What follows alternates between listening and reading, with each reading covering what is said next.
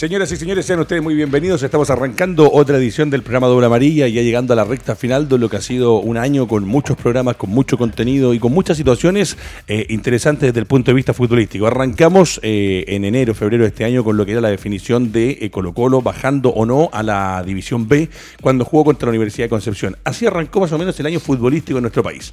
Después, durante el año, tuvimos partidos de selección, tuvimos equipos chilenos en Copa Libertadores, pero llegó el momento de cerrar el 2021 y el equipo de la Universidad Católica se coronó, se tituló y levantó una copa que lo deja en la historia grande del fútbol chileno porque es el primer tetracampeón de campeonatos largos. Las felicitaciones a cada uno de los hinchas de la Católica. Vamos a partir con el Club Deportivo Universidad Católica. Estaremos hablando de lo de Colo Colo y lo impresentable de los hinchas y lo impresentable de Estadio Seguro que parece que sigue sin dar resultados después de años que han intentado meter un sistema y un producto para que en el estadio no pasen cosas como las que pasaron en Antofagasta. Lamentable por Antofagasta, lamentable por el estadio, lamentable porque esas platas tienen que salir hoy día de alguna parte y hacerse responsables por el daño que le hicieron al calvo de Bascuñán. Y por otro lado, vamos a cerrar también con la Universidad de Chile, que eh, en un partido dramático, histórico, tenso, ojo, eh, yo insisto, no hay nada que celebrar, solamente tener la tranquilidad de que se quedaron en primera. Celebrar nada, muchachos. El año fue terriblemente malo, por eso muchas críticas hacia Cristán Romero por algunos comentarios que hizo. Gran capitán Fernando Tengo, la Católica, tetracampeón del fútbol chileno, con un gran partido y en un momento ya cuando hace el primero Católica de Everton se empieza a venir y se empieza a dar la tranquilidad y más encima se veían las reacciones en el estadio porque se estaba enterando la gente en Sausalito de lo que estaba pasando en el Calvo de Ascuñán. ¿Cómo está? Eh, bien, eh, felicitaciones obviamente para Católica porque no fue un año fácil, fue un año donde hubo un quiebre en, términos de, un cambio de técnico. Sí, señor. Eh, que normalmente Católica no nos tenía acostumbrados a sacar un técnico a mitad de campeonato. yo creo que es una decisión difícil porque es un club serio que generalmente respeta los contratos, pero obviamente se dieron cuenta que las cosas no estaban funcionando bien. Seguramente conversaron también con el plantel, pidieron opiniones. seguramente hay democracia en Católica para que todos puedan opinar. Y Católica, alguna vez que se provocó el, cambio de, técnico, Católica empezó a, subir eh, paulatinamente su rendimiento y por el otro lado Colo Colo, con todos los inconvenientes que tuvo, empezó a, perder puntos en el torneo. Por lo tanto, Católica yo creo que es un justo ganador. A mí que no me vengan a decir que Colo Colo perdió el campeonato por el COVID o por alguna situación extra futbolística. Católica lo ganó bien, lo ganó en cancha, se cuidó, se protegió mucho mejor que Colo Colo. Eso es. Eh, cuando Fernando dice que eh, no hay que meter excusas, es tal cual. Eh, si uno analiza del punto de vista futbolístico y en igualdad de condiciones, por ahí hubo una ventaja deportiva para la Católica porque Colo Colo tuvo que jugar dos partidos con juveniles. Pero como lo ha dicho el capitán y lo hemos dicho en este programa, esos dos partidos que hoy día, claro, en justicia deportiva, en igualdad de condiciones, con planteles profesionales frente a frente, Colo Colo sufrió con Ñublense y con Audax, si no me equivoco, son esos dos, y eh, lamentablemente trajo consecuencias. Pero esto se produce por situaciones a la interna del plantel de Colo Colo que le trae estas repercusiones. Profesor Claudio Guzmán, ¿cómo está? Bienvenido. Eh, Católica campeón, goleó en Everton, como dice por acá, dice la escuadra de Pobluche, se impuso en el Sausalito de Viña del Bar y bajó su estrella número 16. Un autogol de Barroso, una volea de Parot y un tiro libre de Gutiérrez definen la historia que hoy día tiene a todo el pueblo cruzado contentos, porque la verdad que eh, en un momento con Poyet se veía que se arrancaba este campeonato. Acá yo lo dije por lo menos, y hoy día la realidad es otra, la Católica es campeón, va a la Copa Libertadores y ya empieza lo que viene después de un torneo, que casi no hay tiempo para celebrar y se empieza a pensar en el 2022. ¿Cómo está? Bien, Edgardo, hola Fernando, ¿cómo está? Mira, la verdad que eh, es súper justo todo lo que sucedió en este campeonato a todos los equipos. Eso hay que decirlo siempre, porque también empieza a una cosa que a mí me perjudicaron más, al otro lo perjudicaron menos, etcétera, etcétera. Están los arbitrajes, está la, falla sanitaria, está un montón de cosas. El bar. Pero todo eso era parte de este campeonato, con su reglamento que firmaron todos los presidentes de los clubes y que se supone todos los cuerpos técnicos y jugadores aceptaron sí, señor. al momento de empezar a competir. Entonces yo creo que eso es súper importante decirlo porque también siempre se tergiversa que el campeonato está desvirtuado. Curicó podría decir lo mismo, el campeonato está desvirtuado por un penal que me dejó en zona de, promoción. Tal cual. Y, así, y así cada uno podría tener una, justificación. Pero claramente el deporte no es solo lo que pasa dentro de la cancha, sino todos los factores que influyen para que un equipo realmente mantenga un, un nivel a lo largo de un año. Mire, ahí tenemos imágenes del Sausalito, en reconocimiento a los hinchas de la Católica, a la gente de Viña del Mar, que a pesar de los problemas que tuvieron para la venta de entradas con el tema de la página, que fue tremendo, al final lograron tener gente en el estadio, hacer un lindo espectáculo, la cancha lucía perfectamente en condiciones óptimas para el fútbol y eh, el orgullo de que estas imágenes, todas estas fotos, es de nuestro reportero y hombre encargado de redes sociales, el señor Sergio García, que se dio el lujo y lloró también como un niño porque tuvo la posibilidad de estar ahí y Checho es eh, fanático, pero fanático, fanático de Católica. Yo lo conozco toda la vida. Y hay esas fotos tremendas donde pudo estar cerca de los protagonistas. Capitán dice, Cristian Paulucci ha dirigido 15 partidos por los puntos en la banca de la Católica, con un impresionante rendimiento del 88.9%, 13 victorias, un empate y la derrota con Colo Colo, que fue el partido que tú lo dijiste acá y lo analizaste, donde Católica después de hacer el primer gol se tiró un poco atrás, tal vez el nerviosismo del, del profe Paulucci de jugar una instancia como esa. Dice, eh, esa paridad fue ante Ñublense en la final de la Supercopa, donde terminó ganando el título por definición a Pelales y su única caída, como lo decía recién, frente a Colo Colo por 1-2 en el Monumental. En goles, la UCE anotó 38, marcó en cada uno de los encuentros y solamente recibió 11. Cuando hablamos de un campeón como la Católica, entendemos que hay un trabajo de una institución que hace 10 años, en los últimos 10 años, Católica ha ganado 6 títulos, viene trabajando de una forma que en el fútbol chileno no es habitual. Y cuando vamos a ver ahora la formación de la Católica, vamos a llegar a entender que hay un esquema, hay un sistema y hay una cantidad de jugadores, como lo dijiste tú el día que nombraste al Chapa Fuensalida, a Wet, eh, no me acuerdo un par más que eran los que han estado en los últimos dos o tres campeonatos. Y la verdad que es interesante ver como cuatro técnicos diferentes, y ayer lo busqué, es histórico, no existe. No hay registros en eh, que haya cuatro técnicos con un equipo, que es, decir, cuatro técnicos diferentes que saquen campeón al mismo equipo durante cuatro años. Esto desde el punto de vista tuyo como exjugador y como técnico en algún momento de Colo Colo y otros equipos. Es producto del trabajo, la constancia, la perseverancia y de que la Católica tiene una identidad que la ha ido tomando con el tiempo. ¿Va por ahí? Bueno, hay hartos factores que, en el fondo llevan a que Católica sea en este minuto el equipo que está mandando en, la mayoría de los torneos que se han jugado últimamente.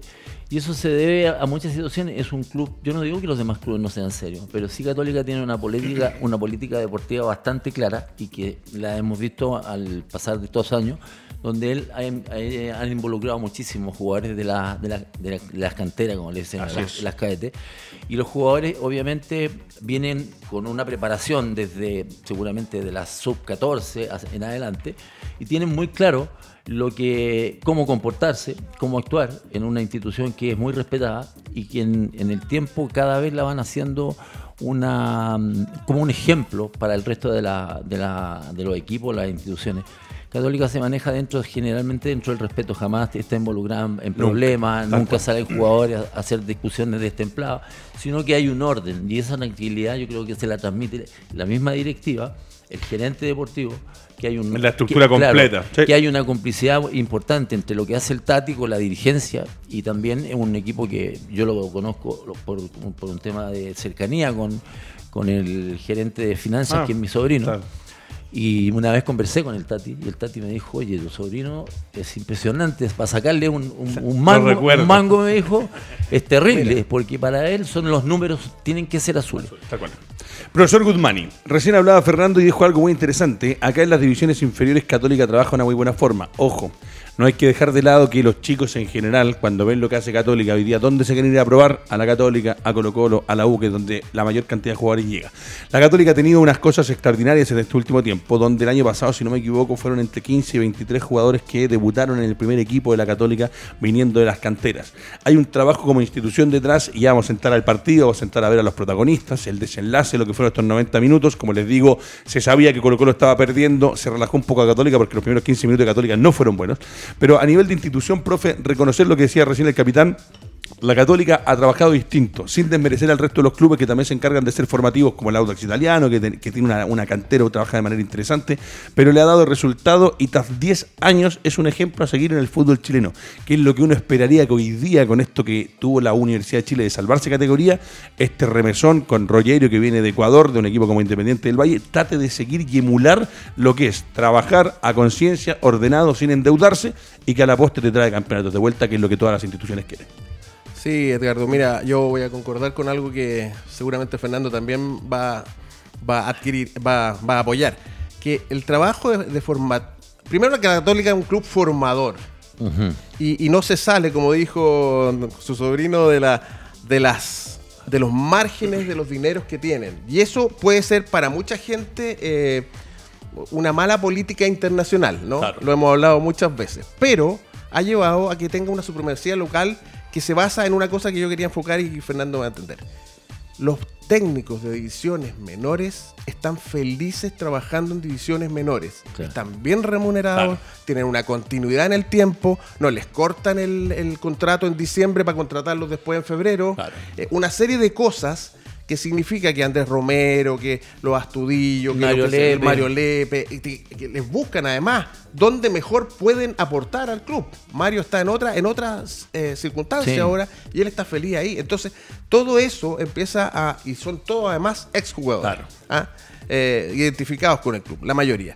Y eso yo creo que hace mucho para que una institución sea pionera en un país, ¿no? Y eso es lo que ha tenido a Católica ganando aquí. Ahora, la deuda es internacional, pero yo creo que Católica difícilmente se va a salir de sus parámetros porque siempre han contratado dos o tres jugadores que apoyen a estos jóvenes. De jerarquía. De jerarquía. Y ayer, por ejemplo, ayer, por ejemplo, dos cosas. Una, lo que decía el profe Woodmani, eh, esto que en el fútbol pasa con los entrenadores de las inferiores, eh, que es triste eh, y es penoso y es patético que en cierto momento del año los corten para volver a contratarlos. Ese tipo tiene que seguir pagando el dividendo, el arriendo, la luz, el agua, el gas y todo lo el hemos vivido. Y, lo han vivido, entonces es complicado. Y por otro lado, lo que decía recién Fernando, está en un par de jugadores. Y ayer, capitán, habló el Tati Burjuasic al final del partido. Lo entrevistan en TNT. Y él dice algo muy similar a lo que está diciendo el profe Woodmani. Uno quiere por ahí tener la intención de ir a pelear afuera, pero él inmediatamente dice, pero también eh, preocuparse de lo que está pasando acá. Hay un pentacampeonato que podría ser histórico, eso sí que no ha pasado nunca en la historia del fútbol nacional. Y dice, eh, tal vez preocuparse mucho de afuera es descuidar acá. Y hoy día lo que mejor hace Católica es trabajar para el torneo nacional y después es que se puede ir a competir. Y dijo dos cosas que también uno dice, eh, las finales de la Libertadores, semifinales de Libertadores, cuatro equipos brasileños. Y competirle a Flamengo y al Palmeiras en plata es imposible. Eso es. Lo que pasa que, tal como comentabas tú, eh, yo creo que en Católica las cosas están bastante claras y las, y las tienen asumidas hace mucho tiempo. No es puntualmente de que este año hayan tomado una decisión. Tal cual. Ellos se han dado cuenta que promoviendo a sus jugadores de, de las divisiones inferiores, que vuelvo a insistir, vienen con ya con una preparación, vienen con un ADN, el ADN de Católica. El de Colo Colo es distinto, el de la U es distinto el de Católica también. Por eso es que es sumamente importante también lo que, lo que comentaba el profesor, en que los técnicos de Gadete trabajan con un grado de tranquilidad sumamente importante. Y no, no es de los equipos que se fue un técnico, inmediatamente vamos a colocar este y lo vamos a probar. Por momentos se, tiene, se puede dar esa situación, porque puede que un técnico no responda y tienen que recurrir a un interinato. Eso puede pasarle a cualquier equipo, aquí en Chile, en Brasil, en Argentina, en cualquier parte. Pero Católica se ha dado cuenta que el, plan de trabajo les ha ido resultando, por lo menos en términos económicos. Vendieron a Maripán, vendieron a Cuse, Hoy día tienen a Marcelino que está ahí en alternativa. Marcelino Valencia dicen que también tiene. Valencia también dice que tiene claro, Marcelino, claro, eh, Valencia son jugadores que son exportables. Por lo tanto, Católica, en el fondo, si bien es cierto, yo creo que ellos tienen las ganas de competir a nivel internacional, pero es muy difícil porque la verdad de las cosas que están jugando contra monstruos, no solamente futbolísticos, sino que económicos, que traen jugadores, que reclutan jugadores ahora desde Europa. Tal cual. Los jugadores brasileños no se van. Yo tengo amigos y los jugadores se quieren quedar allá porque les pagan una cantidad de plata increíble, mejor que en Europa, y están en su país, bailan samba, toman su cervecilla, se juntan con sus amigos, que es distinto. En Pasó con el retorno de Dani Alves, por ejemplo, que vuelve al Barcelona, jugadores que, y ojo, la Católica quedó eliminado con Palmeiras. Sí, Palmeiras fue a la postre el, campeón de la, de la Copa Libertadores y Fernando compitió. Compitió no podemos decir que no compitió internacionalmente. Lo que sí a mí lo que me interesa en, términos de que yo varias veces lo planteé, que me gusta que los equipos participen en torneos internacionales, porque estos mismos jugadores como Marcelino, como Valencia, se pueden enfrentar el día de mañana a Flamengo y son experiencias imborrables y, y, experiencias que te hacen crecer mucho como futbolista, porque vives situaciones que no las vives en el torneo. Acá, tú conoces los rivales, acá tú conoces al arquero. Ir a jugar al Morumbí con 80.000 ya, ya es algo que no viven. es un crecimiento que es fundamental. Tal cual. Álvaro Guerrero, por quería agregarte una cosa. Lo que le está faltando a la Católica, y eso también yo creo que es labor de, esto que estábamos hablando, los técnicos contentos trabajando en inferiores, es detectar dentro de esos técnicos quién podría dar el salto a la alta competencia. Cosa que hacen los clubes alemanes, por lo demás, ¿no? que, van promoviendo. No son todos, No es que todos tengan la aptitud, pero de repente hay un técnico, quizás Rodrigo Valenzuela, que ahora está ayudante, no sé, alguien. Eh, que lo proyecten y lo trabajen en divisiones menores y le den la posibilidad de ir a estudiar afuera y le den a hacer pasantía en otros clubes para que finalmente retorne al club y pueda hacerlo. Claro, porque los técnicos de cadetes viven un, eh, proceso similar al jugador. Exactamente. En, en, cadetes muchos técnicos dirigen la 14 y van avanzando con la 15 y hasta que llegan prácticamente a dirigir a los jugadores que están en la frontera para participar en, en el primer equipo. Y era un poco el tema que se me había quedado pendiente. Para allá yo iba. Que también Católica puede formar técnicos. Tú vas evaluando el carácter, cómo te expresas, cómo llegas a los jugadores, cuál es tu trato, cuál es tu, tu tu impronta como técnico, eso es fundamental. Entonces el día de mañana a Católica no solamente a lo mejor va a ser un, equipo que saque jugadores, sino que también pueda proyectar técnicos. Bueno, yo creo que con lo de Poyet en todo caso se equivoca un poco en el sentido de que, claro, querían que viniera un tipo que había dirigido en Europa, pero comparado con el resto, con lo dice Fernando, con las actitudes, con la forma, con los tratos y con otros factores que le habían hecho a la Católica salir campeón y tricampeón hasta ese momento, fue un error que lo corrigieron a tiempo, que no fue lo que le pasó a la U, que tuvo que llegar hasta la última fecha, porque la U también trajo a Dudamel, que fue un craso error, a pesar de que hoy día le esté yendo bien en Colombia, que son cosas distintas, pero que después con el interinato de Valencia y Romero terminaron contra las cuerdas. Álvaro Guerrero, formación de la Católica en pantalla, para que junto a Fernando y junto al profe Goodmani analicemos un poco esto. Sebastián Pérez, capitán, lo, venías diciendo tú hace ya varios partidos, eh, desde que sale Dituro, que hoy día juega en el fútbol español. Y acá lo dijo Fernando Astengo. Este chico tiene, porque tú lo habías visto en momentos anteriores, buenas presentaciones en Everton, tuvo buenas presentaciones en Iquique, llegó, se calzó el buzo de la Católica no se notó la ausencia de Dituro en un gran porcentaje. Hay cosas de Dituro en el juego con los pies que obviamente eran distintas y eso uno como, como una persona que está atrás de un micrófono tiene que a ustedes que están viendo el programa decírselo. Sí, hay cosas que son distintas entre un Dituro y entre este chico Pérez, pero Pérez fue fundamental, tuvo atajadas de campeonato. Capitán, el análisis de Pérez hoy día. Notable. Yo la verdad las cosas encuentro que es notable porque Pérez nunca había estado en un equipo de la altura de Católica. Es súper complicado integrarse a un equipo de los grandes que tienen la obligación prácticamente domingo, domingo o fin de semana a ganar. Y él, en muchas oportunidades, él ganó partidos. Ganó partidos mm. donde Católica tuvo fisuras de repente defensivas y él respondió a la altura de Dituro.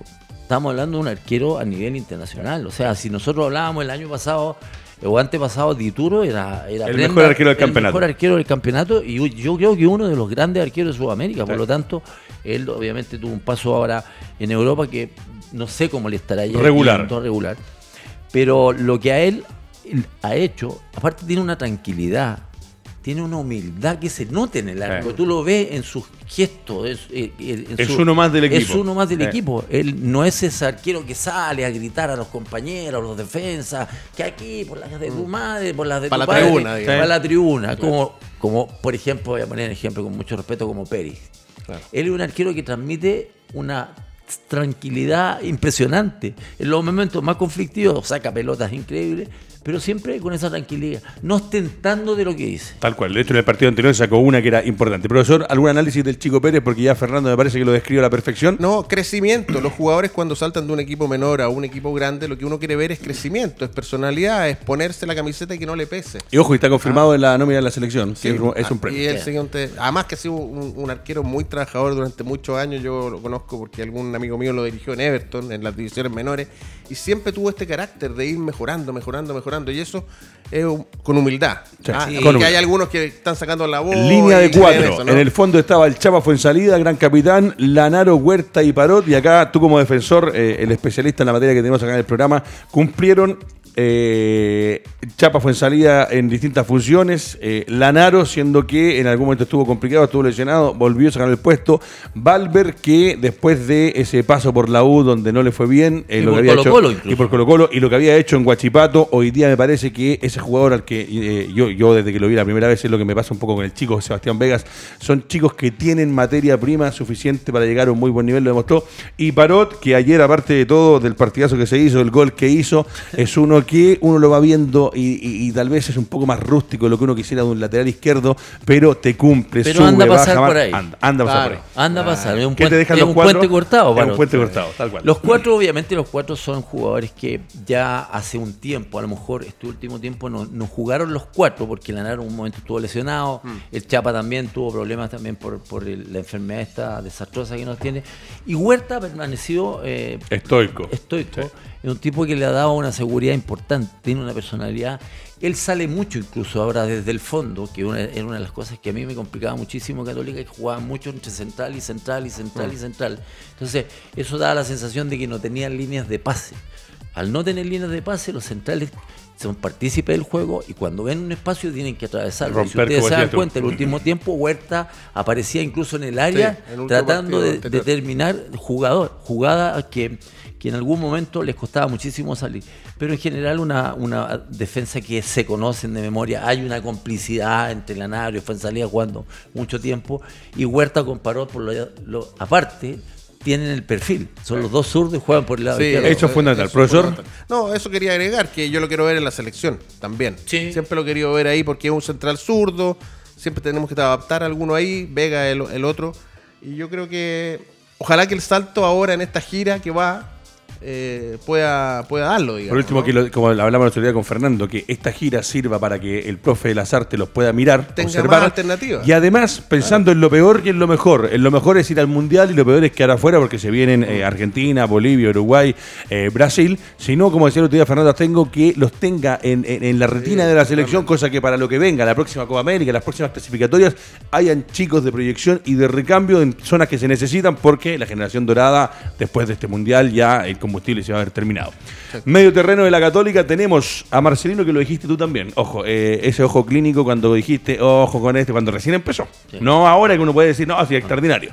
Saavedra que, si bien bajó en algún momento su rendimiento y le costaba el tema de la entrega de pelota, era, era a veces mucho lateralizaba el juego, hoy día se ha ido encontrando con lo que tú también decías. Anticipación, juego, actitud sobre el medio terreno, ese que quita, recupera, que entrega.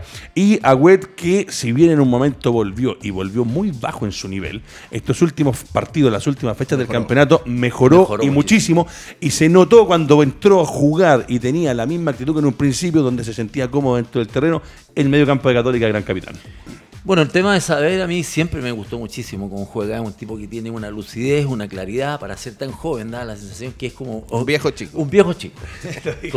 con, el respeto que me merecen, obviamente, los jugadores. Pero él, yo creo que él maneja muy bien esa zona. Yo creo que él viene ya desde muy chico jugando en esa zona, que es una zona de mucho tránsito. Eh, es, es muy complejo jugar en esa zona, porque tú tienes que, en el fondo, apoyar al equipo cuando sale ponerte allá a, la espalda un poco de los, de los, volantes, hacer, exactamente, hacer relevo, eh, darle amplitud al juego, generalmente para que los Católica en este caso atacara mucho por las bandas, que en un momento estuvo Las Canas, por el otro lado estuvo Bush, y Católica atacaba mucho por las bandas, que ha seguido haciéndolo, pero de diferentes maneras.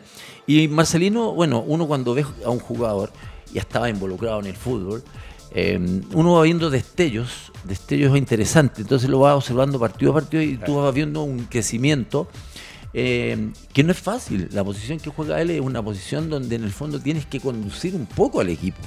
Cuando sale de la, parte defensiva tienes que conducir el equipo, él tiene que buscar espacio, él tiene que moverse. Y tiene un control de pelota y una rapidez extraordinaria. Claro, le pega bien al balón, tira tiros libres. Es, un muchacho que no le ha pesado la camiseta. Y creo que eso también, volviendo un poco atrás, eso viene de Cadete. Que le han dicho, viejo, tú tienes todas las condiciones, entra al primer equipo, cuando te toque juega, juega tranquilo, este club te apoya, este club te ampara, este club te recibió de chiquitito y lo único que queremos es que sea jugador profesional. Sí, porque este campeonato hemos visto muchos. Con, esa arenga que te pueden decir lo mismo Mario Lepi, los lo, históricos de Católica, uno entra con otro convencimiento. Totalmente. Lo que tiene Núñez no, no, no se enseña, ¿eh? lo, trae. Lo trae. Se pule. Sí. Eso, eso, es lo que hay que decir. Y se le agregan cosas. Bueno, lo que decía Fernando en un momento, cuando uno ve a esos jugadores, la labor del técnico es observarlo y sacarle partido y desarrollar la actitud. ¿Sabes lo que se enseña mucho? Tal como dice el profesor muy bien, él trae cosas que son el talento nato, que uno nace con eso, que uno juega una pichanga en el colegio y se nota que marca una diferencia. Al tiro. Pero lo que quizás hay que enseñarle más a los jugadores son los sistemas tácticos, los diferentes sistemas tácticos. Donde encaja él. Dónde moverte en tal situación. Y eso es cultura táctica. Los jugadores inteligentes la asimilan muy rápido y hay otros que obviamente les cuesta más. Por eso que este tipo de jugadores a nosotros nos da la sensación que se puede proyectar el día de mañana. Que calza en cualquier equipo. Vamos con la formación de la Católica y los hombres que tiene arriba. Mientras tanto, yo le cuento algunas cositas. Nueve remates tuvo al arco Everton, 16 la Católica. Un remate que fue directamente entre los tres palos de Everton, poquito, seis de la Católica, de los cuales te hizo tres goles.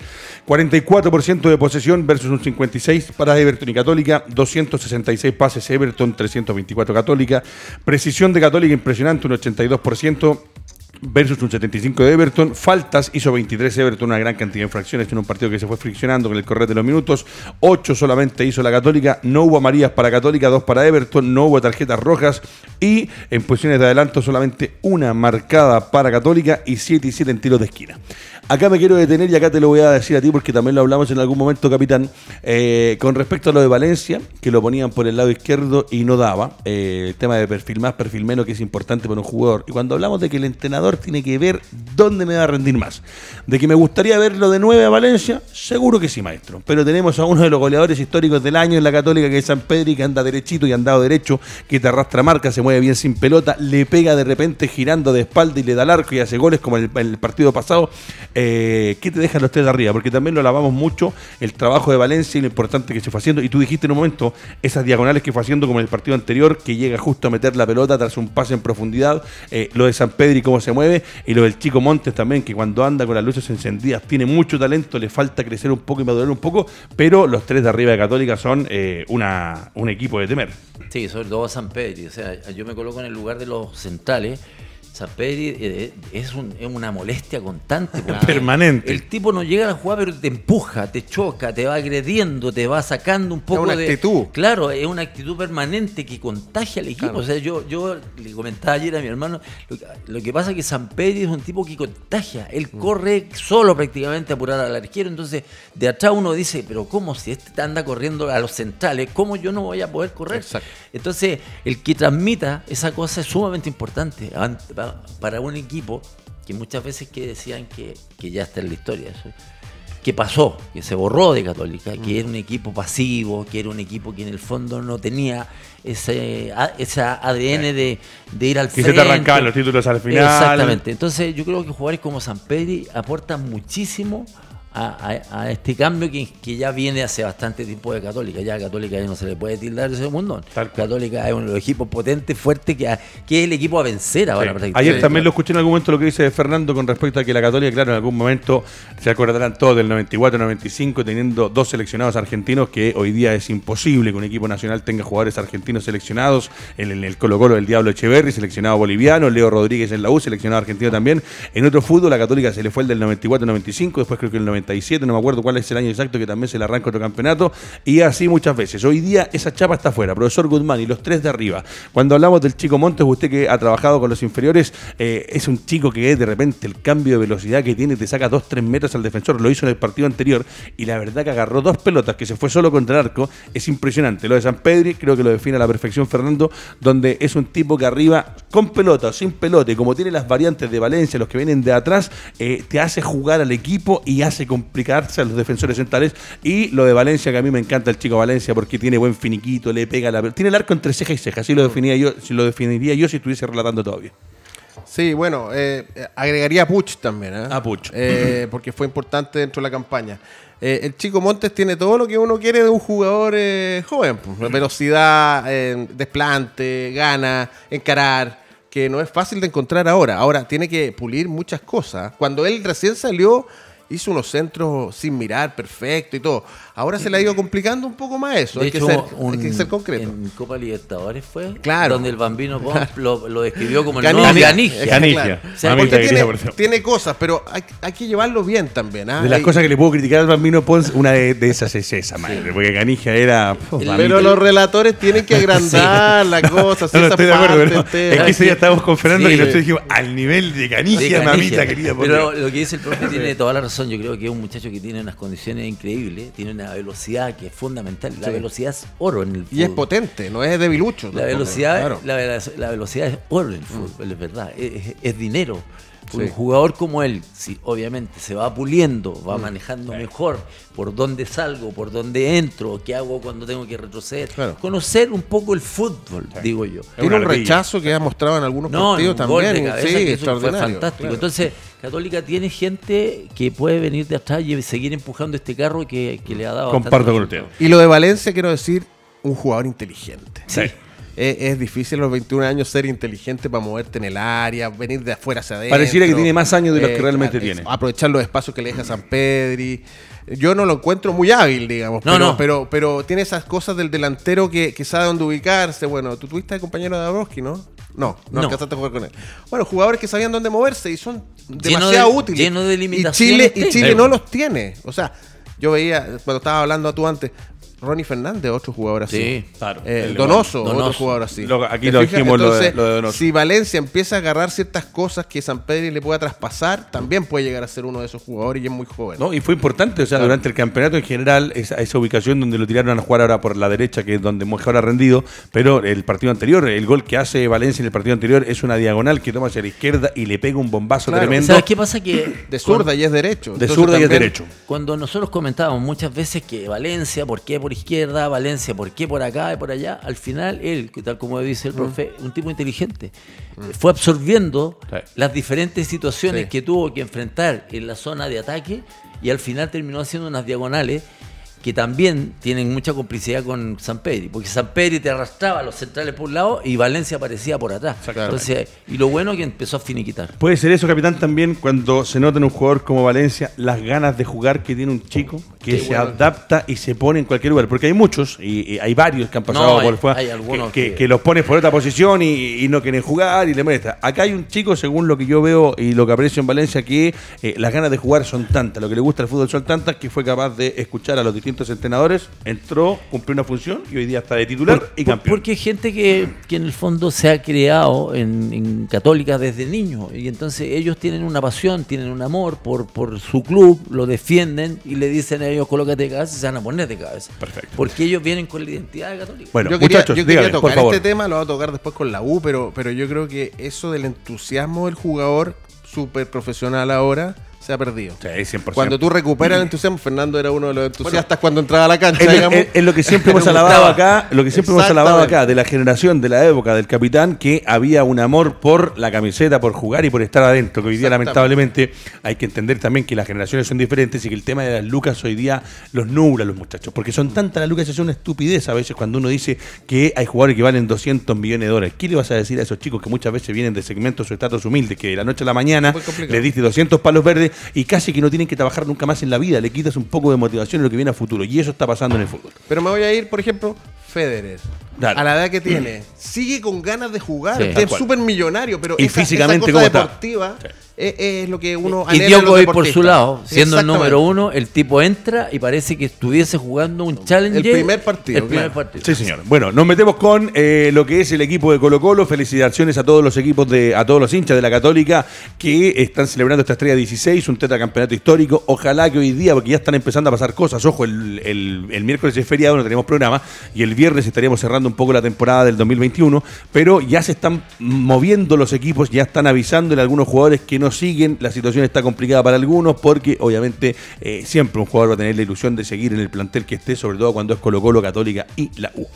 Vamos con Colo Colo. Colo Colo eh, lo voy a partir analizando con Fernando Astengo, si tenemos por ahí la formación. Eh, a mí con Colo Colo me pasan dos cosas, que lo hemos dicho, lo marcó el profesor Guzmari, lo marcó Fernando Astengo. Colo Colo perdió el campeonato y sí es verdad, y repito, que en dos partidos, por la situación que se dio, juega en desventaja deportiva contra eh, equipos profesionales con juveniles. Perfecto, eso estamos de acuerdo todos. Pero el problema es que ¿por qué llegó a esa instancia el equipo de Colo Colo? Porque, a diferencia de los otros planteles, tuvo no una, no dos, sino que tres veces situaciones con el COVID. Y acuérdense que fue el primer equipo cuando suspendieron el partido con Antofagasta, que le cerraron la puerta del Monumental Antofagasta. Por un, caso. por un caso, que lo conversamos acá con el capitán y con el resto del doble amarilla. Y que de ahí empieza esta sucesión de situaciones que fueron complicándolo. Colo Colo ayer salió a jugar con Carabalí Opaso, Saldivia, Amor, Suazo, Fuentes Gil, Villanueva, Volado, Solar y Morales. Capitán, perdió el partido. Eh, por momentos se le complicó mucho la situación a Colo Colo. Antofagasta, tú lo habías dicho, iba a querer hacer un buen partido, no era fácil. esa cancha es complicada. Complicada. Y a lo largo de los 90 minutos, eh, Antofagasta hizo la pega. No podemos decir que fue un equipo superior a Colo Colo. Obviamente corrieron los minutos y empieza la desesperación, empiezan algunas situaciones. Y creo que al final Colo Colo, por no haber cumplido o no haber podido estar haciendo de mejor manera los protocolos sanitarios, le pasó la cuenta y al final se fue quedando. Ojo, pero acá hay algo que quiero destacar y le paso la pelota al capitán. Este equipo en febrero estaba jugando contra la Universidad de Concepción el descenso. Entonces, si ustedes me van a decir que Colo Colo hizo mal las cosas porque no salió campeón, no, señores. Mm. Colo Colo hizo un tremendo campeonato con una cantidad de jugadores extraordinarios como el chico Crujil, como el chico Pizarro, como el chico Solari, lo bien que anduvo en un momento Morales que después se nos desinfló, lo que hizo Volados, lo que hizo Costa, eh, lo que se fue afirmando Amor en defensa, lo que hizo Suazo, lo que hizo Paso. O sea, perdónenme, pero los que dicen que Colo Colo, eh, porque no ganó el campeonato, fue un fracaso, no, señores. En febrero jugaba el descenso frente a la Universidad de Concepción y con un gol de Solari mantuvo la categoría porque hizo un año desastroso. Y de ese año desastroso, hoy día estuvo metido hasta la última fecha peleando la posibilidad de ir a una definición y en algún momento cinco puntos arriba de la Católica para ser campeón. Fernando, tengo la palabra suya. Lo que pasa con Colo Colo es que obviamente nos entusiasmó muchísimo en la forma que tenía de jugar, era constantemente alabada porque era un equipo muy directo, un equipo que generalmente sus punteros, en, este caso Volado, Solari, diferente por, por, la zona que jugaran, eran tipos que iban mucho al mano a mano, que es lo que a, mí me gusta muchísimo, que los, punteros vayan y encaren al lateral y rompen la línea de los inmediatamente y obligan a los defensas centrales a retroceder corriendo hacia su arco. Y, en general Colo Colo era un equipo que salía muy rápido desde atrás, por el lado de Opaso, ya sea por el lado de Suazo. Eh, Amor le daba muchas salidas, metía, filtraba pases, eh, cosa que que el traslado desde la, desde la zona defensiva a la zona media fuese un traslado rápido. Y Colo Colo le daba mucho vértigo, eh, asfixiábamos un poco los equipos. Estábamos todos bien contentos viendo a Colo Colo fin de semana, fin de semana. Pero obviamente empezaron a pasar esta serie de situaciones que obviamente uno dice son ajenas al fútbol. De repente, o sea, no es que, que sea Colo Colo, es en general el, el país y el mundo está involucrado en esta pandemia. Lamentablemente a lo mejor no se cumplieron del todo los protocolos, porque hay, si hay una cosa emblemática es no ver al técnico de Colo Colo dirigir, porque el técnico efectivamente estaba con el problema que, ha tenido, no, quiero decir cuál es porque dicen que no, no se puede. pero, pero, en términos generales Colo Colo se fue diluyendo después, se fue diluyendo porque obviamente se dio cuenta.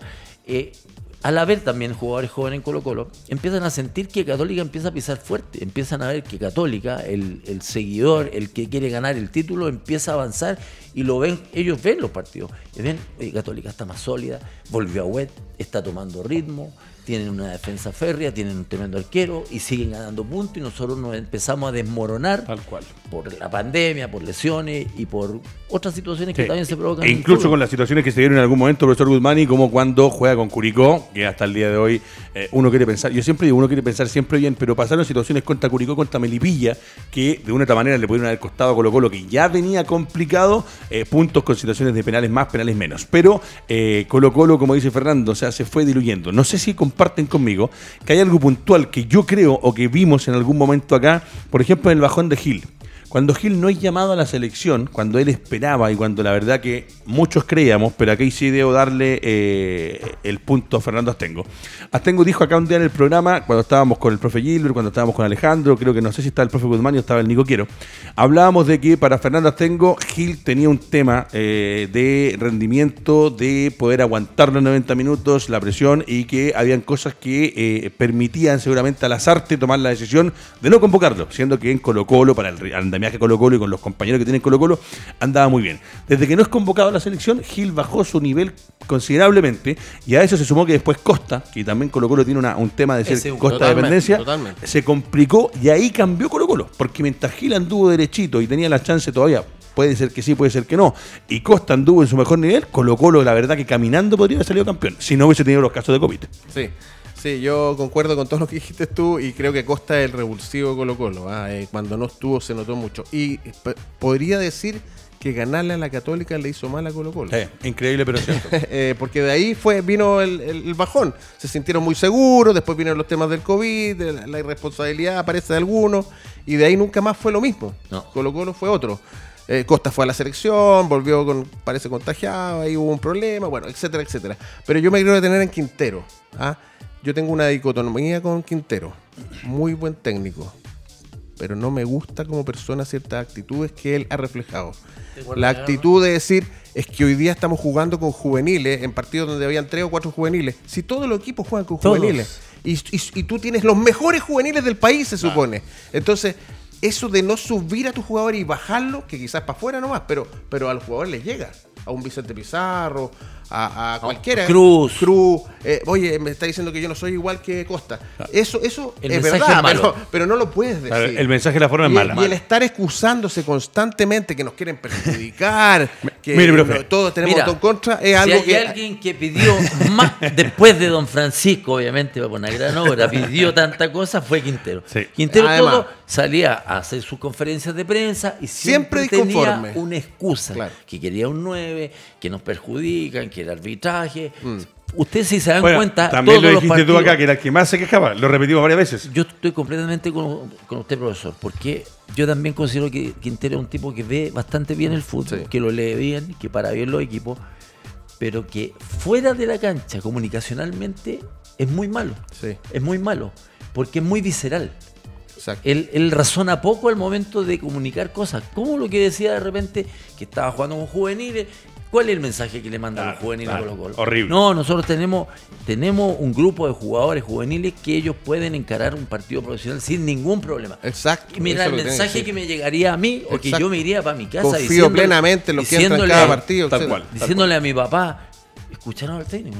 Confía plenamente el, cuestionamiento al 9. Morales poco a poco se fue diluyendo porque también hay un cuestionamiento constante a que tú no eres el 9 que él quiere. Entonces no fue él, no fue Barragués tampoco, que lo dijo, lo dijo siempre. Eh, además, por ejemplo, que acá también lo hablamos con Fernando, eh, a Morales en un momento que eso, que cosas que pasan en el medio del fútbol, ojo, no solamente en Chile, en todos los países del mundo, se le pone una tasación que lo vuelven loco al chico, donde le ponen un valor donde era claro, era Van Nistelrooy y no es Van Nistelrooy, eh, y anduvo muy bien, pero se fue desinflando, se fue bajando su nivel y como hablábamos a nivel colectivo también. Bueno, dentro de las cosas que se están hablando, ya cuénteme, por favor. por favor. tiene que ver con lo que estábamos hablando de Quintero y con algún gesto que hizo alguna vez que a mí me descompuso para siempre con él. Eh, es que vi en el partido de Católica con Everton a un asistente técnico, que no sé quién es, ni me importa, ni quiero cuestionarlo a él insultando a Paulucci, diciéndole puto, eh, pelado serrucho, gritándole ahí en vez de preocuparse del partido. Del lado de, Everton. me, pareció increíble que un profesional que está dentro de una cancha que se supone que tiene alguna labor técnica. Ahí es donde deberían haber sanciones, profe, ejemplificadoras y esos castigos para esos tipos que están en esa banca. Está pasando mucho en las bancas. Mira, el, el tema de, de Poyet el hijo, La salida tiene directamente relación con el hijo. El hijo le ocasionó solamente problemas. El hijo se dedicaba, ¿Te acuerdas que saltó la reja en, Rancagua? El hijo se dedicaba a pelear constantemente con el cuarto árbitro, a pelear, a pelear incluso con la banca rival, que no tienes por qué meterte. Eso yo encuentro que ya es lo más vulgar que puede hacer un. yo concuerdo Mira, puede haber algún intercambio, pero con altura. Sí, pero lo que dice Fernando, acá el hijo de Poyet le hizo una zancadilla a su propio padre porque lo Exactamente. Quiero que vean estas imágenes, muchachos. Eh, aparte que dicen que Leonardo Gil eh, no seguiría en Colo Colo, Iván Morales que no seguiría en Colo Colo, Gabriel Suazo que dicen que hasta el momento no hay nada confirmado, que, pero que podrían aparecer ofertas, y Brian Cortés que sí tiene alguna alternativa. En algún momento nombraron un club español, pero lo concreto es que sí hay equipos mexicanos interesados. Fernando Astengo, profesor Claudio Guzmani. Uno ve estas imágenes, eh, son las, yo, yo siempre digo, eh, hay una diferencia entre el hincha que hoy día es muy fácil viajar en avión, no, no, no, no es para todos, pero hoy día es muy fácil viajar en avión. Hace 10 años atrás el hincha de Colo Colo que iba a Antofagasta, al Calvo Cuñano, a Calama, se mamaba 20 horas en bus. Hoy día muchos hinchas colocolinos, más los que vienen en las, regiones cercanas, en Antofagasta, por ahí en Iquique, en Arica, seguramente viajaron al estadio Calvo y Bascuñán. Pero cuando en nuestro país nos ha costado lo que nos ha costado tener estadios de primer nivel. Eh, ayer vi un programa que es el de Marcos Sotomayor en la red, donde hablaba junto con Felipe Bianchi, junto a Romario Garte, del tema del plan Estadio Seguro. Y lo que pasa en estos estadios hoy día, que lo hablábamos el otro día con Fernando, con, el equipo del doble amarilla, que los guardias que les están pidiendo a los equipos son muchas veces personas de avanzada edad, que van solamente casi como control de estadio, que casi que eh, el ticket o te orientan a qué lugar tienes que sentarte. Y en este estadio uno veía las imágenes y no había seguridad. La imagen, Fernando, es tremenda porque estos, que no son hinchas, ojo, estos no son hinchas, estos son delincuentes que van al estadio a votar la porquería que tienen dentro y van a causar desmanes como esto. No sé cómo llegan a acuerdo, no sé cuánto plata va a salir, pero esto es tremendo porque van a tener que poner seguramente plata para arreglar el estadio, para dejarlo en las condiciones en que estaba, pero que se llegue a esta situación es tremenda, gran capitán. Sí, es complicado, creo que es, penoso de repente ver una situación así en un estadio. ahora las comunicaciones nos dan la posibilidad a nosotros de ver fútbol de todo el mundo. Y la verdad de las cosas es que uno ve los estadios, la verdad de las cosas dentro de una pulquidad, dentro de un comportamiento que debería ser copiado. Entonces, esto de repente yo creo que lo ven en Europa y deben decir que, falta de cultura. Yo en algún minuto vi en, un, eh, en una situación deportiva, no me acuerdo si en la Olimpiada, donde la gente se encargaba con bolsitas de, los japoneses. de ir recogiendo la basura. Que Entonces, aquí hay un tema que también es, si bien es cierto, a Colo Colo no va todos los días a Antofagasta, no está jugando prácticamente un partido, pero eso no justifica esto. Entonces hay, que, hay un tema cultural, hay un tema cultural que aunque tú le pongas al golpe, van a tratar de saltarse el estadio. Lo que dices tú es de Japón, que las hinchas al final iban con su bolsa de basura y en el mundial y que recogían la basura y que cuando se iban casi dejaban. ¿Sabes qué? Lo, lo, lo peligroso de esto es que algún día, ojalá que no pase, algún día puede entrar algún loco y agreda a un jugador. totalmente. Y, lo agreda grave, no estoy diciendo que lo empuje. Mira, Mira, mira, las imágenes. Por eso te digo, había un se desbordó. Ayer, eh, ahí le está, ojo, perdón, ahí le están sacando literalmente los pantalones a, los jugadores de fútbol. O sea, eso lo he visto yo cuando en Europa salen campeones equipos y a Maradona le sacaban la ropa porque eran campeones. Acá era una situación dramática, agresiones desde la tribuna, tirando cosas, proyectiles que le pueden caer a jugadores propios o jugadores Saldivia, Saldivia, fue a tratar de apaciguar y le tiraron, le tiraron eh, digamos, sillas, digamos, destruidas. Bueno, y llegó el momento, muchachos, eh, de meternos en lo que pasó ayer. Eh, hasta este momento en Argentina, periodistas como el señor Martín Lieberman eh, están haciendo algunas, ah, dando algunas opiniones con respecto a, lo que pasó ayer. Y la verdad que yo siempre digo, yo no quiero pensar mal, Creo que la calera le pudo haber hecho más. Yo más que meterme en situaciones anexas al partido, me voy a preocupar con Fernando y con Claudio Goodmani de analizar los 90 minutos. Más allá que a una le puede parecer raro que en tan pocos minutos la U que no hacía un gol hace 10 fechas haya hecho 3, que en el segundo gol hay un tema de marcaciones que uno le, dejan dudas. Yo quiero ir a lo que pasó ayer. Primero que todo, eh, sale Romero, que me imagino, ayer lo cuestionaron mucho y lo destruyeron al profe Romero porque había dicho, porque dijo que esta era una de las hazañas más grandes de la U. Se equivocó el profe porque no es una hazaña lo que hicieron ayer, pero entiendan las pulsaciones como las tenía Romero y lo que había vivido ese hombre que fue jugador de la Universidad de Chile. No lo estoy justificando, estoy diciendo que solamente tal vez en la calentura con las pulsaciones a 3.500 revoluciones por minuto, dijo esto es una hazaña porque eh, eh, él sabía que atrás estaba la historia de la Universidad de Chile. Carlos Campos y compañía, viejo, eh, son los que eh, desde donde estén, desde arriba, desde acá, están mirando lo que pasa con la U y querían a la U en primera. Hablaron varios jugadores del 88, del 89. Hazaña no es, pero se cumplió el objetivo. Fernando Tengo, tan 90 minutos, la U perdía 2 a 0, llegó a esta instancia y necesitaba una serie de resultados. Ojo, Guachipato estaba perdiendo 1 0 a los, 5, a los 2 minutos con gol de mm. Sosa. El gol más rápido. El gol más rápido. Y lo dio vuelta y estaba 2-1, con lo cual la U estaba condenada al descenso directo hasta el minuto 90 y algo del segundo tiempo allá. Pero en líneas generales, el equipo sigue mostrando o mostró que fútbol relativamente no tiene. No, eh, lo tuvo con el chico Aranguis, no lo tuvo con el ingreso de Cañete. Eh, obviamente hay que entender, y este partido es difícil de analizar, por eso le voy a pasar la a mis, a mis comentaristas, porque es un partido que está jugando la vida, Entonces no me pidan la pulcritud en el remate o el mejor gesto técnico, acá hay que empujar el barco. Cuento corto, tras 95, 96 minutos, la U logró dar con dos goles de Arias, que también es un jugador discretísimo para jugar en la Universidad de Chile, pero lo hizo hoy día en el último partido, va a en la historia, y el gol de Fernández, que también ha sido una de las incorporaciones que trajo la U en el segundo semestre, que no había dado pie con bola, pero que ayer de, la nada a la gloria, como dicen por ahí. La U ganó, se mantiene en primera. ¿Qué, ¿Qué sensaciones te deja el partido? Y obviamente lo que uno piensa que ya la U tiene que empezar a corregir desde hoy día. Bueno, obviamente fueron momentos realmente críticos y dramáticos los que se vivieron ayer en, el partido de, Universidad de Chile, que obviamente va a quedar en la historia como cuando, que obviamente se salvó la U en los últimos minutos, que convirtieron goles que prácticamente cuando el partido se les iba. Pero en términos generales me llamó muchísimo la atención el, tema futbolístico. Eh, el primer tiempo de la U fue realmente espantoso espantoso. O sea, no, estoy hablando de que jugaron mal algunos jugadores, sino que en términos generales como equipo, había uno, creo que era Galani, que, era, que, empujó el barco. Que empujó el barco, que trató, fue a encarar, andaba en un lado, andaba en el otro. Esa era la actitud. Pero había jugadores que la verdad las cosas que daba la sensación de que estaban salvados de todo tipo de cosas y que estaban en la mitad de la tabla. Y lo comentaron en algún momento, que se escuchaba, oye, parece que los jugadores de la 1 saben las situaciones que están. Y el planteamiento era ultra defensivo. Entonces ahí yo no entendía nada. Porque tú no puedes a, un equipo grande hacerlo jugar eh, de manera tan defensiva, tan aspirar tan poco a llegar al arco rival sino que ellos llegaban esporádicamente y retrocedían prácticamente, no era línea de 5, era línea de 7. La cosa es que ellos no querían que le hicieran goles.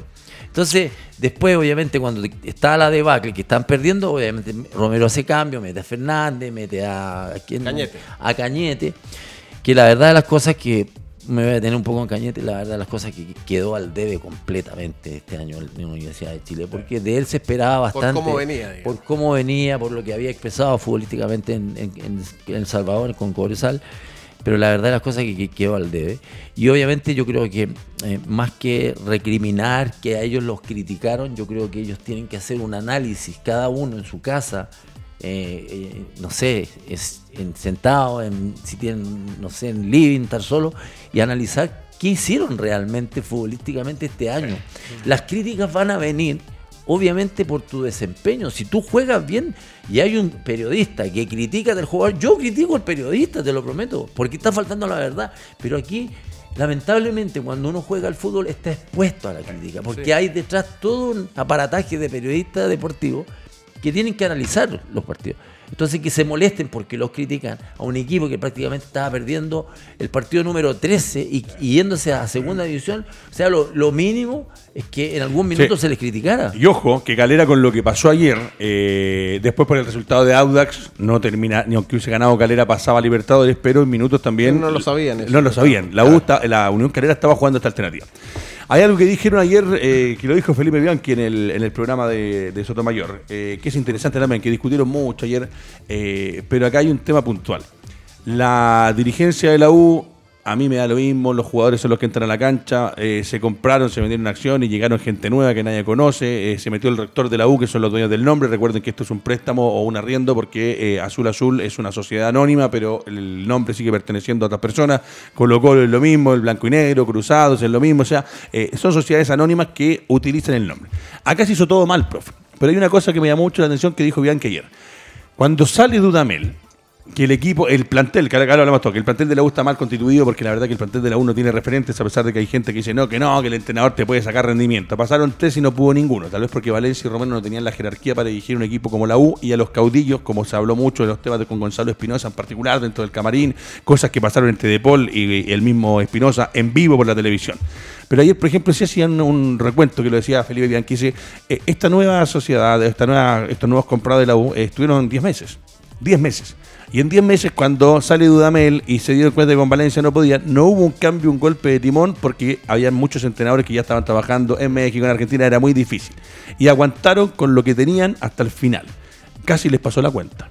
No hubo reacciones. Y se trabajó mal a nivel dirigencial, se trabajó mal a nivel de contrataciones. Y yo vuelvo a repetir, porque hoy día Dudamel está yendo muy bien en Colombia. Pero viejo, acá fue un desastre lo que hizo y el, las malas decisiones y el mal trabajo de la U y el equipo que nunca pudo corregir cosas estuvieron a 5 minutos de haber jugado la promoción y a 15 de haber se ido al descenso. Eso es. Sí, voy a decir algo que no sé si es políticamente correcto. La U debería haber descendido por todas las tonteras que hizo en el año, desde lo dirigencial, desde lo técnico, desde la cabina técnica, desde algunos jugadores. No los voy a involucrar a todos. Porque si hubieran jugado como jugaron los últimos 15 minutos, estarían en alguna copa. La historia sería distinta. Estarían en alguna copa. Y ahí, y ahí uno, uno dice, para mí lo de ayer fue épico, porque tiene que ver con el espíritu deportivo, con la vergüenza deportiva de algunos jugadores que en los últimos minutos dijeron, esto no puede ser, y, lo sacaron a punta de empuje. Técnicamente no hay ni un planteamiento. El primer tiempo, eh, los ataques de la U fueron porque Nahuel Luján se atrevió a encarar y ahí y a rematar, ya eran jugadas pero yo, yo a los 30 minutos decía, pero la U está caminando en la cancha. y está descendiendo. Lo de, Arangui, realmente era preocupante. Y iba empatando y después igual estaba complicado y después iba perdiendo y tampoco se veía. Esto fue un relumbrón. Sí. Una cosa que tiene que ver más con lo anímico, con un momento de decir, ya quememos todas las naves porque no nos queda otra, porque vamos a traer la historia negra de la U. Y ahí se produjo el milagro. Ahora, las miradas del hombre del maletín, de no sabemos, de sacar. Bueno, pueden estar. Pero yo creo que fue una cosa súper anímica que a Calera también le afectó. Ver que de repente todos los de la U iban para arriba. Osvaldo González, el y ojo, y buen punto puede ser que también en algún momento se hayan enterado también de que por el otro lado estaba, la, estaba la Bueno, también. Cosas que nos dejó este partido, varias. Barrios fue detenido durante el partido porque eh, el jugador de la U que no estaba citado, porque la tribuna, viendo este 2 a 0 en contra que se iban al descenso, rompió una silla del estadio y eh, fue detenido. Hoy día ya le comunicaron a Nahuel Luján, que ayer trató de jugarse el partido de la vida, pero 10 meses de mal rendimiento versus un partido no te lo justifican, ya se estaría yendo.